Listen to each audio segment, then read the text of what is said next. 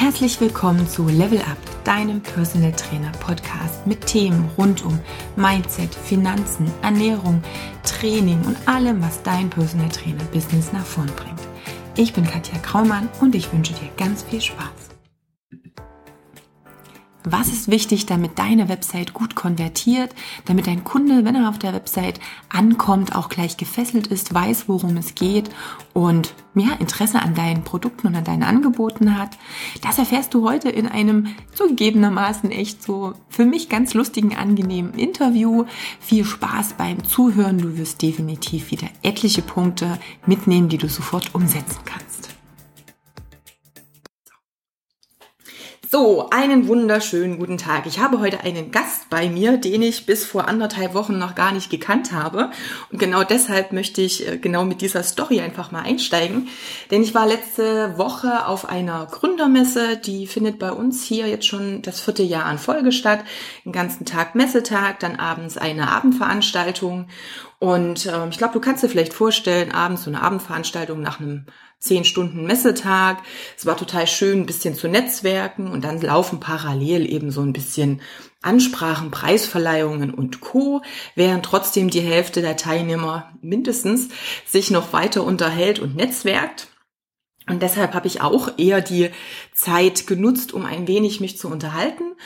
Und irgendwann war es aber dann so, dass ich keine Ahnung aus welchem Grund oder wie oder mit was meine Aufmerksamkeit doch so ein bisschen Richtung Bühne ging und ich mir immer mal die Folien angeschaut habe, die da an die Wand geworfen wurden und dachte so, ey, cooler Inhalt, das ist ja, ähm, habe ich irgendwie nicht mit gerechnet und habe dann doch irgendwie meinen Fokus Richtung Vortragsredner ähm, geschwenkt und ähm, habe mir dann die Inhalte angeschaut und dachte so, ey, cool, der Typ, der auf der Bühne stand, war eigentlich auch ganz äh, smooth und relativ entspannt und sympathisch. Und dann habe ich gedacht, okay, gut, das du mal, wenn er mal eine Minute dann nach dem Vortrag hat, weil das dann auch letztendlich so ein bisschen in diese, jetzt ist die Veranstaltung oder jetzt ist der, der trockene Teil vorbei, Buffet wird eröffnet und Weinchen kann getrunken werden.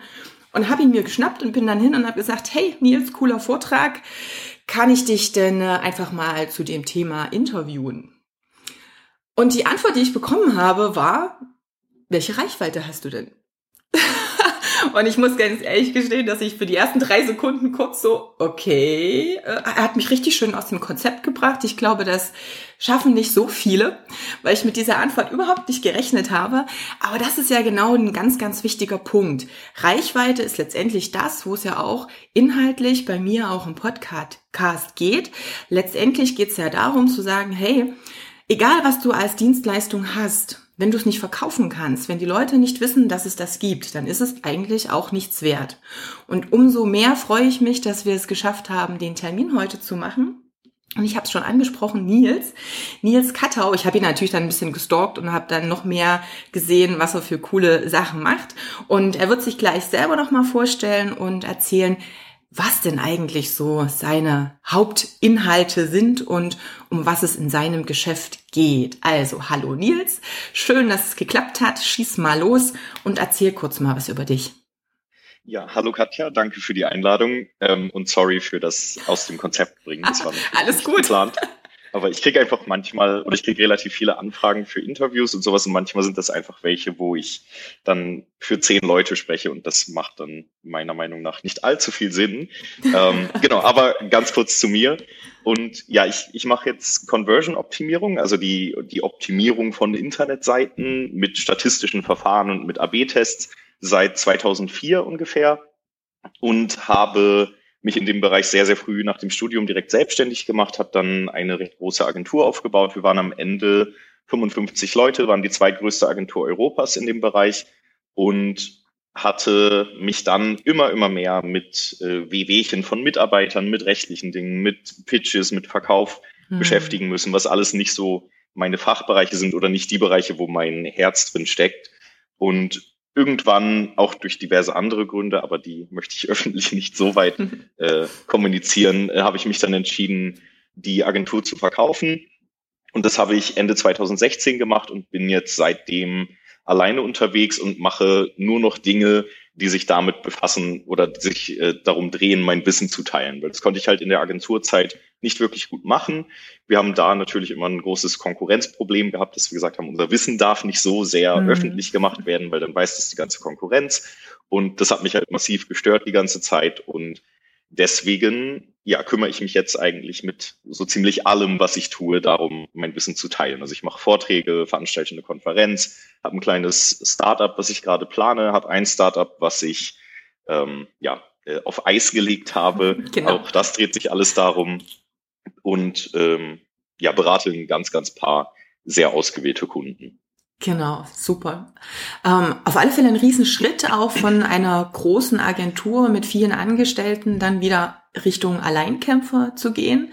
Aber, und das ist ja auch das Wichtige, du hast gesagt, dass so, was, wofür du ja letztendlich auch stehst und was so dein Hauptthema ist und nicht nur so, ähm, ja, am Business drumherum ja arbeiten, sondern wirklich mit dem Inhalt, der dich auch wirklich interessiert. Du hast gerade angesprochen, es gibt ein Projekt, was du jetzt auch auf Eis gelegt hast. Mit dem würde ich gleich mal anfangen, weil ich glaube, da haben wir da eine gute Überleitung zu anderen Themen. Das war ja dieses Smarty-Mice Projekt. Erklär doch mal, was da so dahinter stand oder steht und wieso du es jetzt auf Eis gelegt hast. Ja, also das Projekt äh, Mice heißt es, das ist auch noch erreichbar, aber ich muss keine Werbung für, die, äh, für das Projekt machen, weil es sowieso auf Eis ist. Ähm, das ist ein Projekt, wo ich versucht habe, mein Wissen, was allgemeingültig anwendbar ist, äh, für die Leute abrufbar zu machen. Also konkret funktioniert es so, ich werde halt ständig gefragt, was ich auf irgendwelchen Seiten verbessern würde, was ich äh, auf irgendwelchen Startseiten machen würde, auf irgendwelchen Online-Shop-Seiten, auf irgendwelchen Über uns Seiten, in Werbemitteln, in Newslettern, was auch immer. Und es gibt da immer wieder dieselben Dinge, die man erzählt. Mhm. Also es sind immer die, also sehr, sehr viele Basics dabei. Natürlich geht es dann noch irgendwann ans Individuelle, an das, ich sag mal, fortgeschrittene, an die fortgeschrittene Optimierung.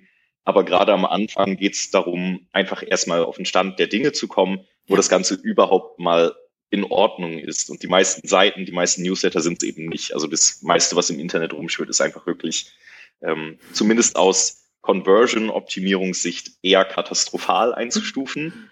Und dafür habe ich dann eben dieses allgemein anwendbare Best Practice-Wissen, wenn man es so nennen mhm. möchte, versucht in ein Tool zu schreiben. Und da konnte eben seine Seite anlegen, konnte dann bestimmte Fragen beantworten, je nachdem, was für eine Seite das war. Und je nachdem, wie man geantwortet hat, hat man Tipps bekommen und weitere Fragen, wie man das Ganze dann eben verbessern kann, wie man tiefer einsteigen kann. Und das ist im Prinzip das ganze Ding. Aber wir haben dann eben recht viele E-Mail-Adressen gesammelt. Also wir haben erstmal nur Interessenten gesammelt für die Beta-Phase. Und da haben sich dann noch sehr, sehr viele Firmen angemeldet. Also wir hatten insgesamt weltweit 6.500 Anmeldungen. Hm, wow. Und ich habe mich dann, Verzeihung, meine Erkältung, ich habe mich äh, dann dazu entschieden, das Ganze doch sein zu lassen, weil ich halt gemerkt habe, dass irgendwie, wenn ich das jetzt weiterführen würde, müsste ich meine komplette Zeit da reinstecken. Aber es war irgendwie nicht mehr das, wo mein Herz hinter steckte oder wo, wo mein mhm. Herzblut drin hing. Und ähm, ich habe eben noch zu viele andere Projekte, die ich da, äh, dafür vernachlässigt hätte. Und ich habe mich dann halt entschieden, das Ganze sein zu lassen. Der Grund dafür, letzter Satz dazu, war sicherlich, dass ich mich nur um das Wachstum gekümmert habe, obwohl es das Produkt noch nicht mal fertig gab. Mhm. Also ich habe mich darum gekümmert, möglichst viele Interessenten zu generieren und habe dabei die Fertigstellung des Produkts völlig außer Acht gelassen. Das ist jetzt drei Jahre her. Und ich mache es einfach nicht mehr realistisch betrachtet. und deswegen klemme ich mich da jetzt auch nicht mehr hinter und nehme es aus meinem Kopf. Okay, klar, ich habe in drei Jahren entwickelt man sich ja auch weiter. Ähm, aber, und das ist ja auch schon wieder ähm, ein Beweis dafür, dass es gut funktioniert mit einem noch nicht existierenden Projekt und quasi erstmal der ähm, da gibt's vielleicht was oder das und das ist das Thema, dann 6.500 Interessenten zu sammeln, zeigt ja zwei verschiedene Dinge. Nummer eins, dass das Thema ein ganz wichtiges ist und schon viele Leute interessiert und dass du es einfach auch mit der Seite, auf der du das äh, Projekt ja angesprochen hast, geschafft hast, die ja, die Interessenten so heiß zu machen, dass sie sich letztendlich auch eingetragen haben.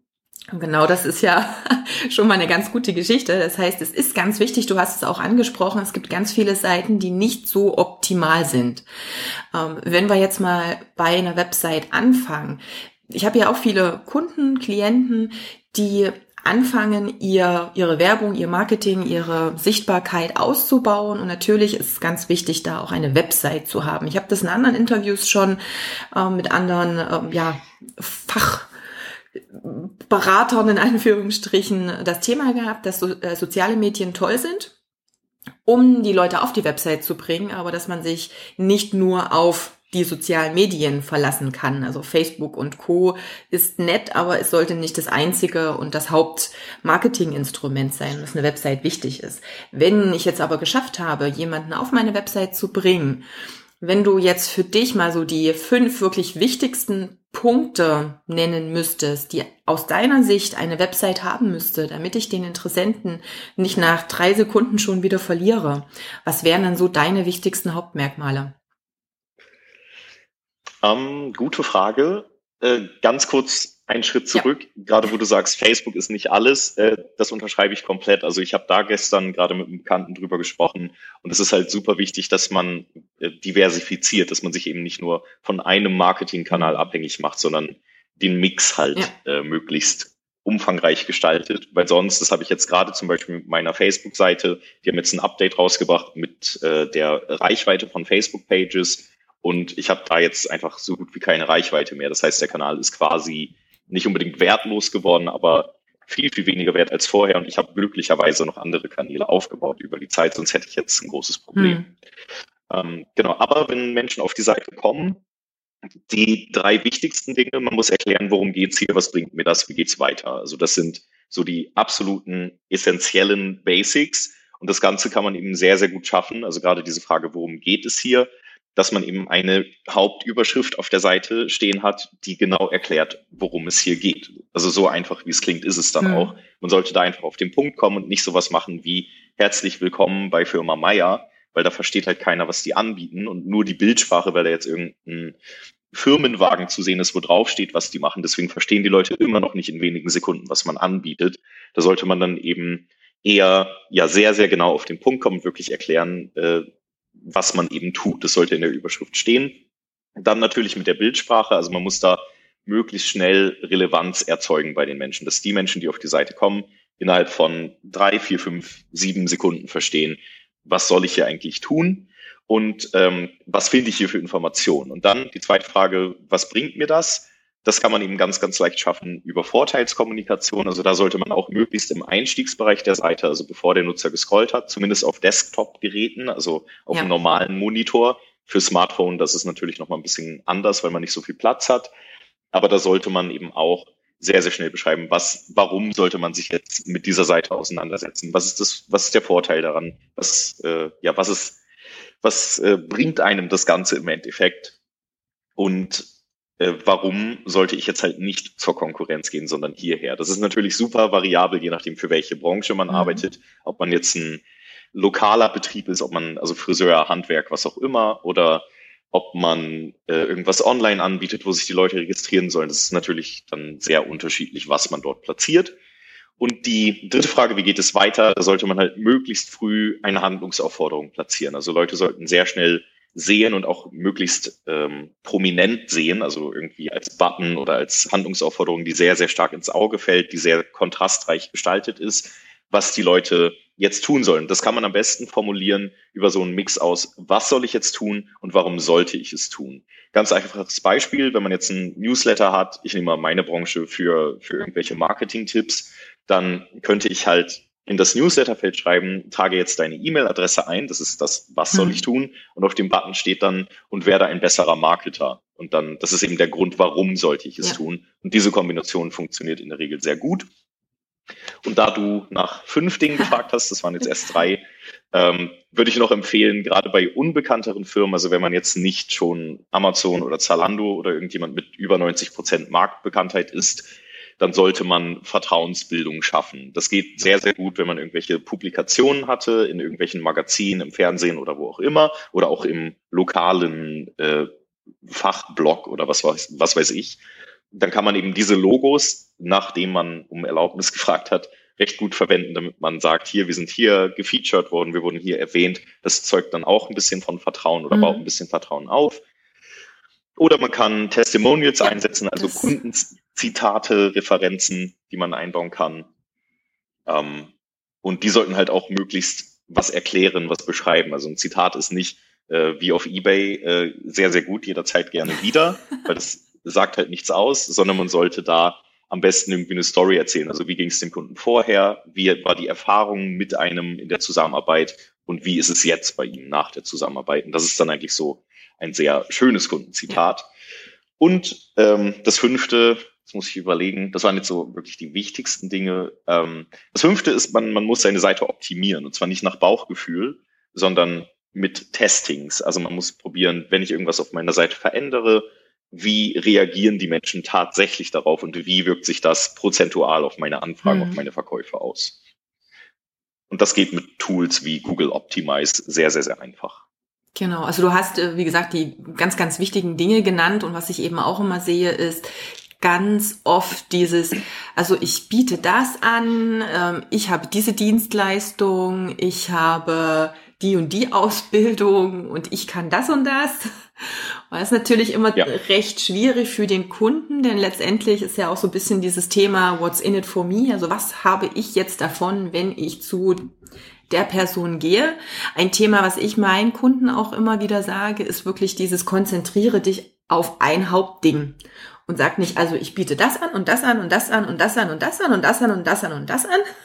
Und dann habe ich so das Problem, dass der Kunde eigentlich gar nicht weiß, oh Gott, äh, ja, hm, je mehr Auswahl, je mehr verschiedene Dinge, da sehe ich immer zwei große Probleme. Nummer eins, wir entscheiden uns sehr ungern, je mehr Dinge wir angeboten bekommen.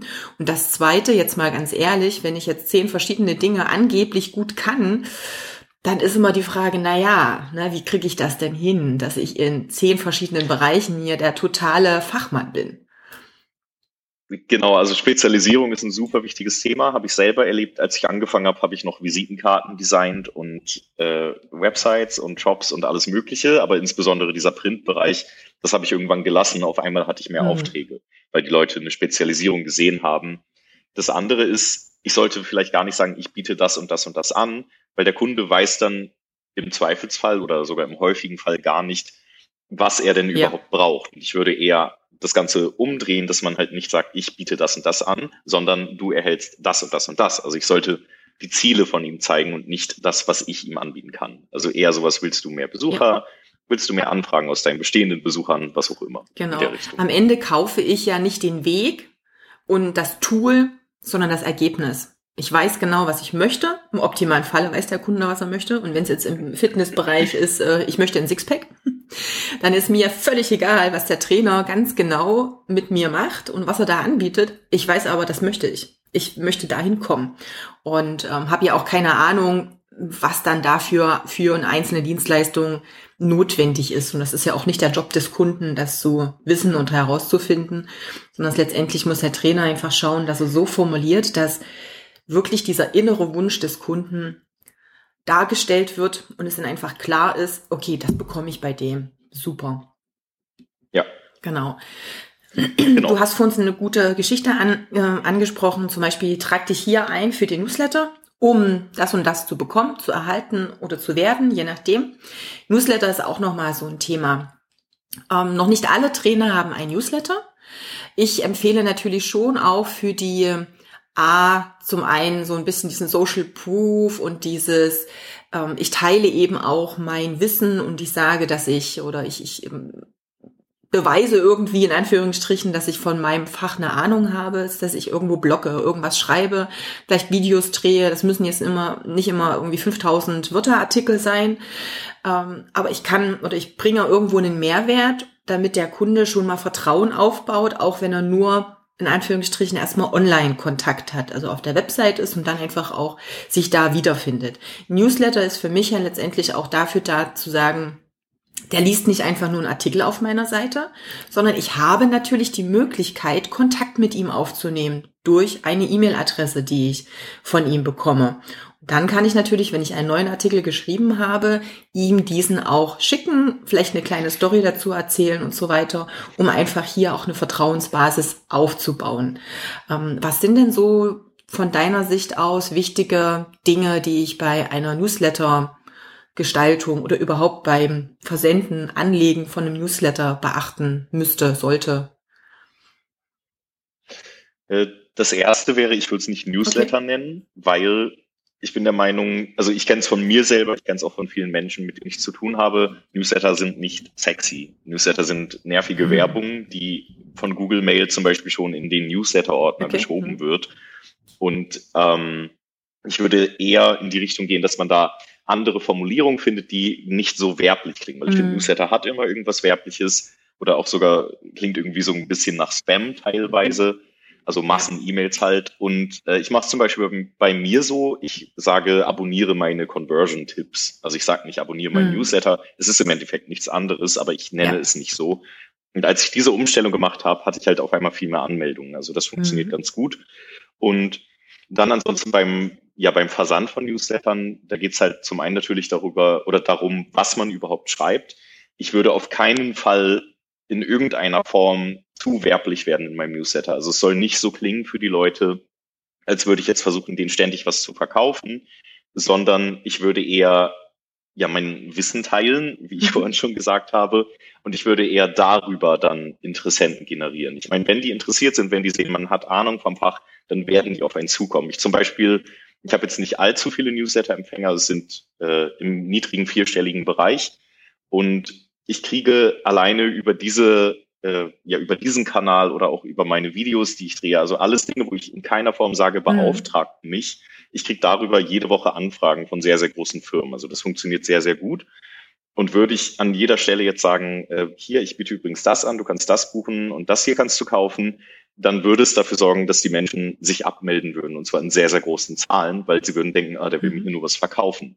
Und ich denke, es ist halt viel sinnvoller, da eher diesen, ja, den anderen, den leichteren Weg zu gehen, dass man eben sagt, ich teile einfach mein Wissen gratis, kostenlos und wie gesagt, die Interessenten kommen dann. Dann bei den Newslettern an sich, also der Inhalt, da muss man halt schon bei der Betreffzeile aufpassen. Wie sorge ich dafür, dass ich halt erstmal nicht als Spam eingestuft werde vom E-Mail-Programm?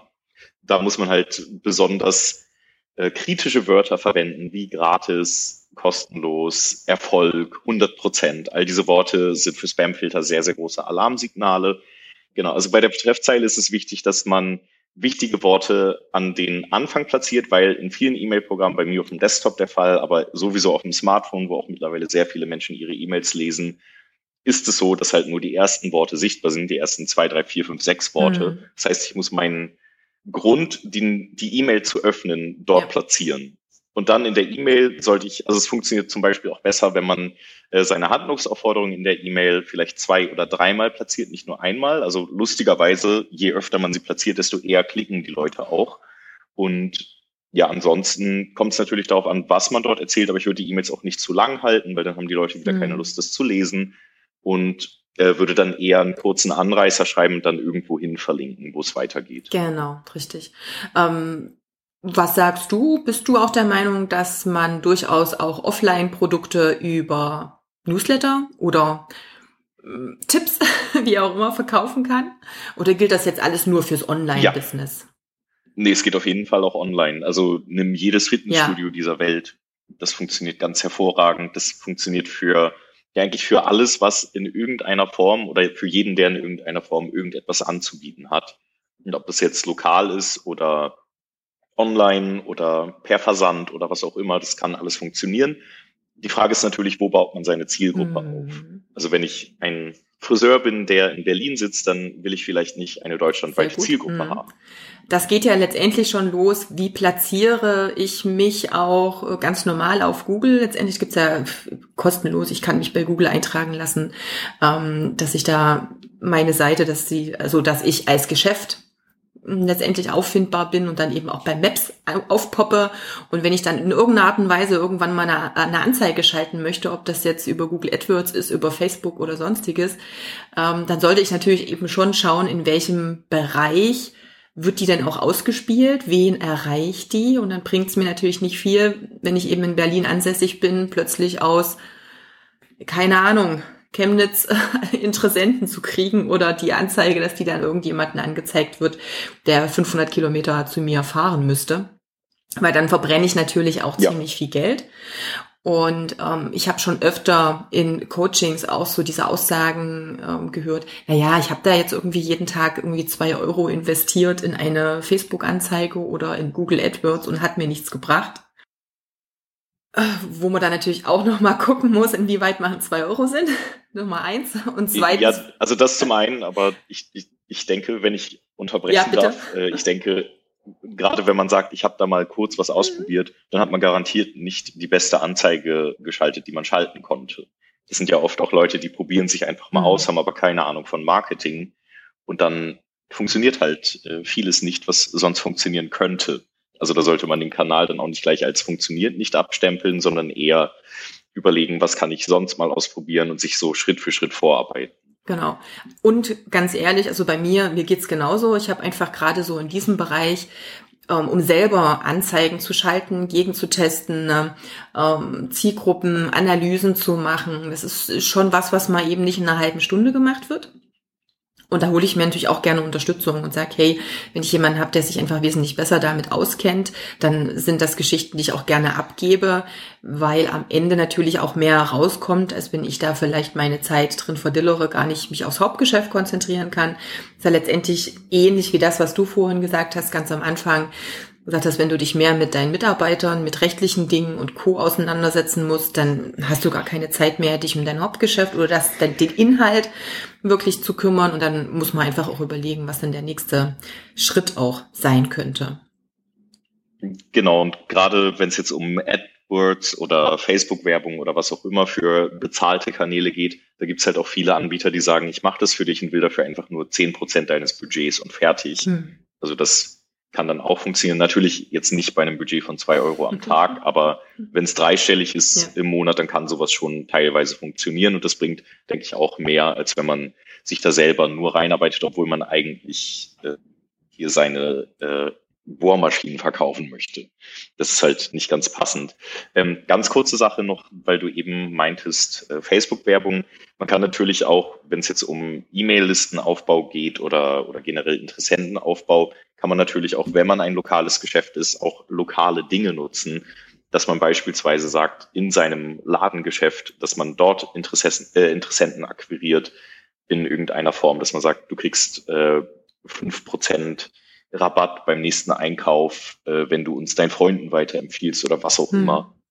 Also da kann man recht kreativ werden und ähm, ja, und auch gerade sowas wie Google Maps Bewertungen, weil du eben auch Google ja. Maps nanntest, die sind halt super, super wichtig. Also ich kenne es auch wieder von mir. Ich bin jetzt gerade äh, an einen Ort gezogen, wo ich mich noch nicht so gut auskenne und ich wähle alle Läden, wo ich hingehe. Also ob es jetzt Einkaufen, Bar, äh, Restaurant oder was auch immer ist, ich wähle alles anhand von Bewertungen aus. Also ich gucke schon bei Google Maps, wenn ich da irgendwas habe mit nur drei Sternen, dann gehe ich da einfach nicht ja. hin. Wenn ich was habe mit nur vier Bewertungen, dann gehe ich da nicht hin, obwohl die Bewertung gut ist. Also das ist halt super wichtig und auch da kann man natürlich seine Leute lokal darauf aufmerksam machen, dass sie doch bitte eine Bewertung hinterlassen. Genau, also das war auch ähm, eins meiner Themen aus einem letzten Interview. Diese Bewertungen sind heutzutage so wahnsinnig wichtig. Wir nutzen die selber. Ob ich bei ähm, Amazon was bestellen möchte und ich habe da die Auswahl zwischen drei oder vier Produkten, dann gucke ich mal die Rezession rein. Ich schaue, so wie du auch schon gesagt hast, beim Restaurant, was ich noch nicht kenne, was haben denn die geschrieben? Das heißt, wir nutzen das ganz, ganz dolle, aber viele bewerten selbst nicht. Nicht, weil sie das gar nicht wollen, sondern es häufig, weil wir das gar nicht so richtig auf dem Schirm haben. Und ähm, ich sage wirklich auch meinen Coaching-Klienten immer wieder, lass dir Bewertungen geben. Jemand, der schon ein halbes Jahr zu dir zum Training kommt und zufrieden ist, wird dich total gerne bewerten. Der hat es aber einfach gerade nicht im Kopf da darfst du gern auch nachfragen ja. und sagen, hey, wie sieht's denn aus? Bist du zufrieden? Ähm, ja, dann würde ich mich total freuen, wenn du mir einfach eine Bewertung abgibst. Und die meisten sagen dann so, hey, ja, ja klar, stimmt, hm, habe ich noch gar nicht drüber nachgedacht. Also wir, wir trauen uns ganz häufig nicht auch nach diesen Empfehlungen zu fragen, aber das ist ein ganz, ganz wichtiges Marketinginstrument, denn letztendlich verkaufen wir eben über überzeugen. Also sprich, wir überzeugen den neuen Kunden, weil andere mit uns so zufrieden waren und diese Macht der dritten Person einfach wahnsinnig wertvoll ist heutzutage und ähm, ja, wir einfach uns online da ähm, ja Infos drüber verschaffen. Oder eben, wir haben einen ja. Bekannten und einen Freund, das hast du vorhin ja auch so schön gesagt, da gilt es dann darum, eine richtige Strategie zu finden. Ähm, wie kriege ich denn den Kunden dazu, auch seine Freunde und Bekannte vielleicht mitzubringen oder zu empfehlen? Aber da gibt es ja viele Möglichkeiten. Also über jemand anders ist es eine super Möglichkeit, ja, sich neue Kunden auch aufzubauen. Ja, und was bei Bewertungen auch noch gefährlich ist, Menschen bewerten sehr, sehr gerne, wenn sie äußerst unzufrieden genau. sind, aber nicht, wenn sie äußerst zufrieden sind. Also da muss man dann auch schauen, dass man auch vor allen Dingen die zufriedenen Menschen dazu bringt, zu bewerten. Eben, also das, im Endeffekt ist es ja wirklich so, ein Unzufriedener, der kann so viel kaputt machen. Und die, die zufrieden sind, ja, die bewerten es meistens gar nicht. Also von daher wirklich immer, immer wieder aktiv auch fragen und die Kunden auch ansprechen. Du hast, das wäre ja. so für mich so einer der letzten Punkte, vorhin schon gesagt, hey, es macht Sinn, eben auch andere Marketingkanäle mit anzusprechen.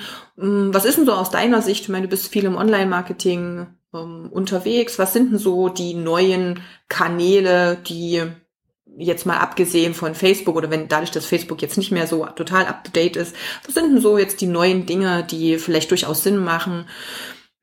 Gibt ja so viele Sachen.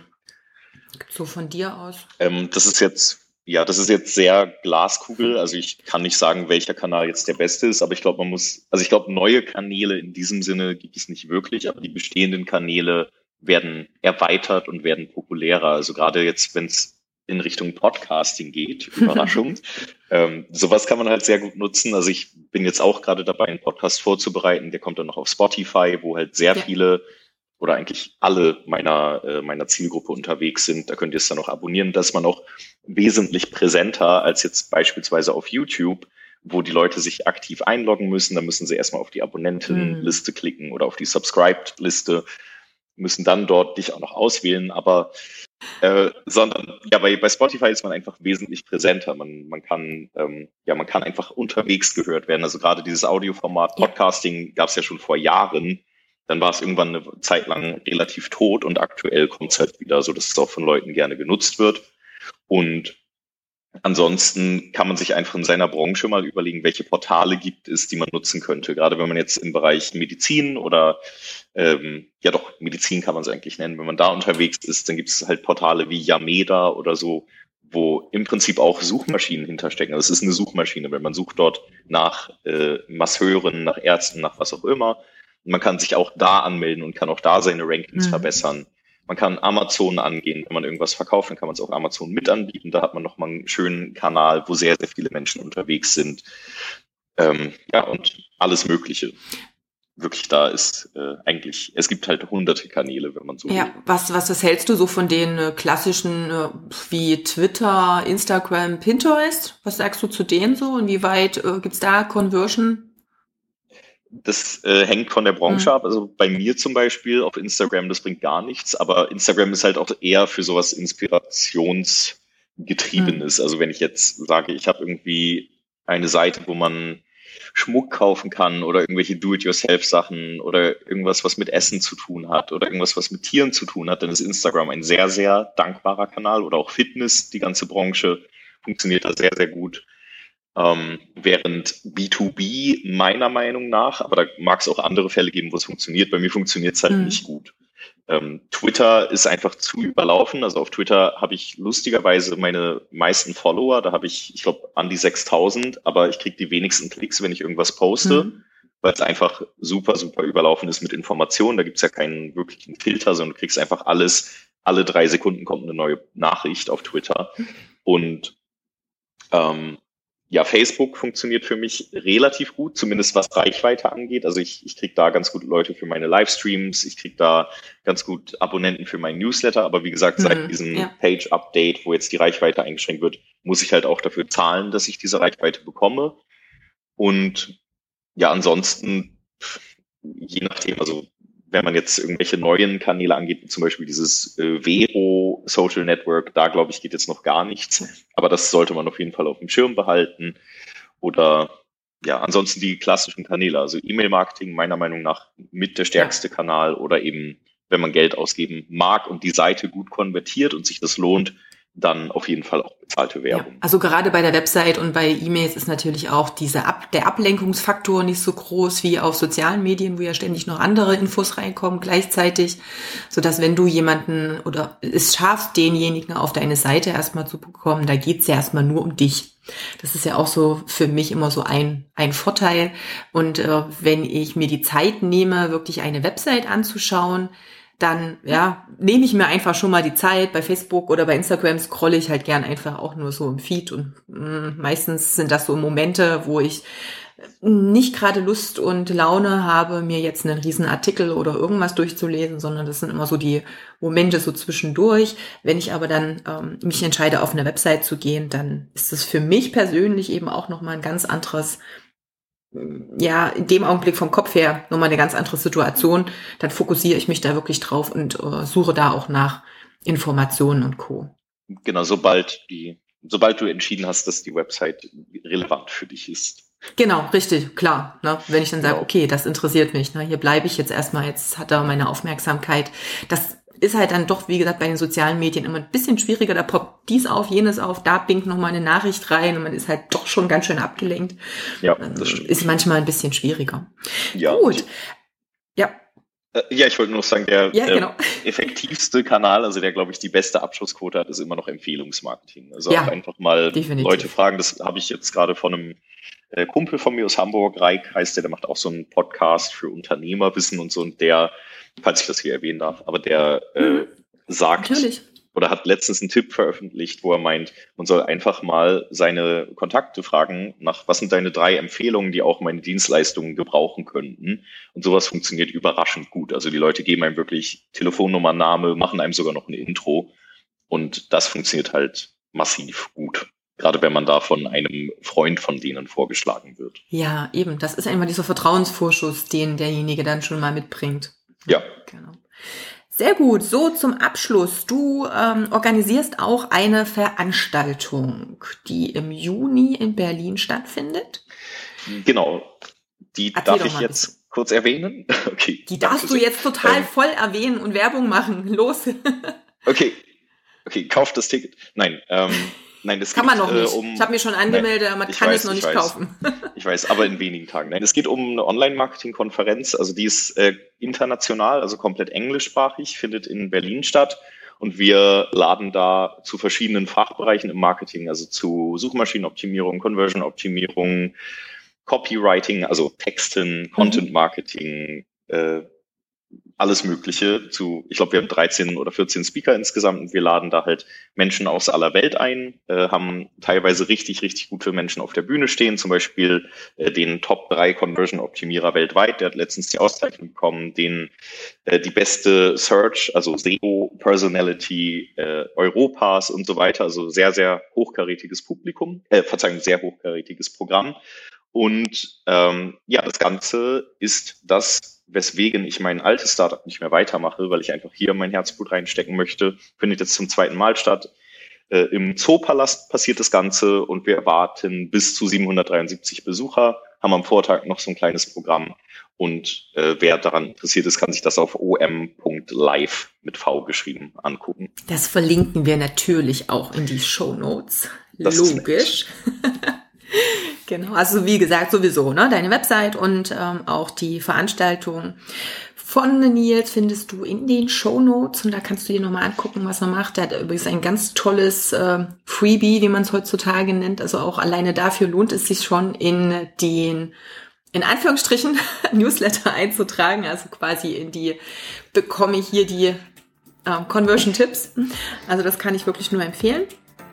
Und ja, würde sagen, ich bedanke mich ganz, ganz doll für das Interview. Super, dass es geklappt hat. Und dann äh, gucken wir mal. Ich muss nach dem Datum einfach mal schauen, was wir da vorhaben. Vielleicht sehen wir uns ja auch auf der Convention dann. Okay, da würde ich mich natürlich freuen. Alles klar, ich wünsche noch einen wunderbaren Tag und ja, bis vielleicht bald mal. Ja, danke sehr und dir auch und tschüss. Tschüss. Hattest du für dich ein paar Aha-Momente und bist der Meinung, dass diese Aha-Momente auch jemand anders haben könnte, den es interessiert? Dann wie immer teile gern den Podcast und ich freue mich natürlich auch über Kommentare und ein wenig Feedback. Bis zur nächsten Folge wünsche ich dir erstmal eine wunderbare Zeit. Viele Grüße, deine Katja.